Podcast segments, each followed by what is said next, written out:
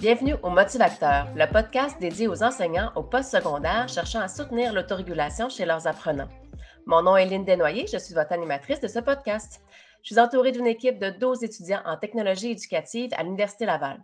Ce qui nous anime, trouver des pistes d'action vous permettant à vous, chers enseignants, de stimuler l'autorégulation chez nos étudiants.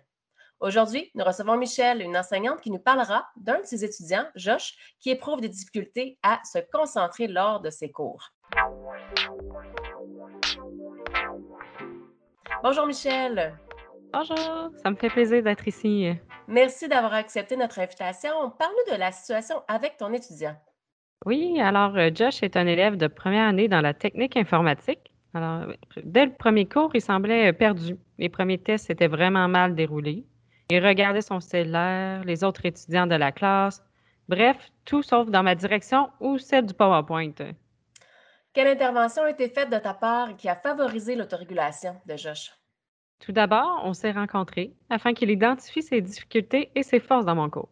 Je lui ai proposé d'envoyer en avance mes présentations pour qu'il sache à quoi s'attendre. J'ai fait un accord avec le centre d'aide aux élèves. J'ai proposé de ne pas apporter son cellulaire pour se concentrer davantage. Il m'a surpris. Il m'a expliqué qu'il peut limiter le temps passé sur les applications. Le bien-être numérique peut bloquer ce qu'il veut. Je lui ai également suggéré de tenir un journal de bord. Il se fixe des objectifs et note ce qu'il doit améliorer d'ici la réalisation du travail pratique. En gros, c'est un outil qui peut le suivre dans l'ensemble de ses cours. Hum, c'est intéressant. Tu as mentionné le centre d'aide aux élèves. Quelles sont les mesures et les outils qui ont été mis en place pour aider ton élève à cet égard-là? Le centre d'aide aux élèves a permis à Josh d'avoir du temps supplémentaire pour les examens qui étaient plus longs. Il a eu la chance d'emprunter du matériel, comme des objets anti-stress, qu'il pouvait utiliser dans ma classe. Il a apporté un Tangle à quelques-uns de mes cours. Ça semblait lui permettre de mieux gérer son stress et d'occuper ses mains plutôt que d'aller sur son cellulaire. Aussi, la prise de notes était offerte par le centre d'aide.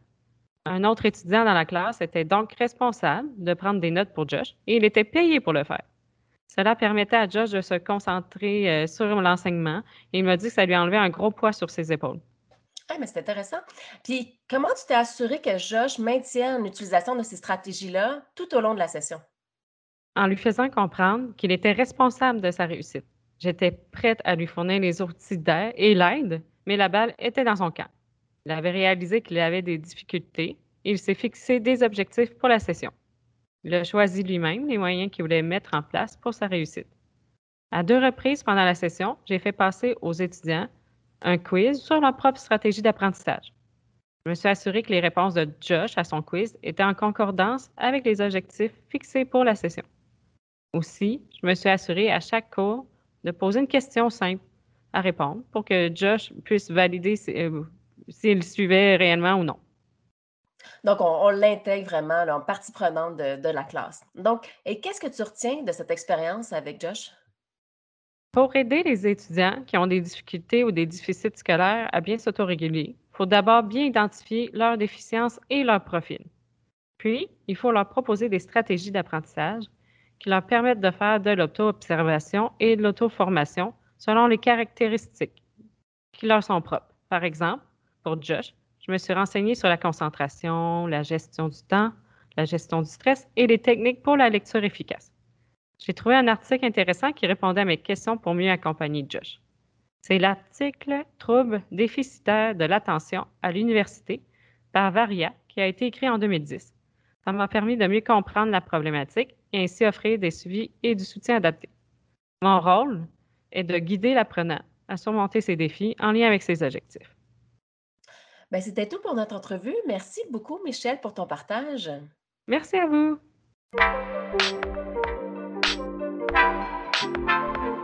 Je rappelle les pistes de solutions qui ont été évoquées par Michel. Donc, l'utilisation du journal de bord pour que l'étudiant puisse noter ses motivations de départ, se fixer des buts et susciter son auto-observation. L'utilisation du centre d'aide aux élèves et l'utilisation aussi dans la classe de questionnaires d'auto-évaluation en cours de session. Selon vous, quelles sont les méthodes que vous pouvez appliquer dans votre milieu de par votre expérience lorsqu'un étudiant présente des difficultés connues? Contribuez dans la section commentaires du podcast. Pour en savoir plus sur l'autorégulation, je vous invite à parcourir nos autres épisodes du podcast. C'était Lynn Desnoyers pour le podcast Le Motivateur. Merci de votre écoute et à la prochaine.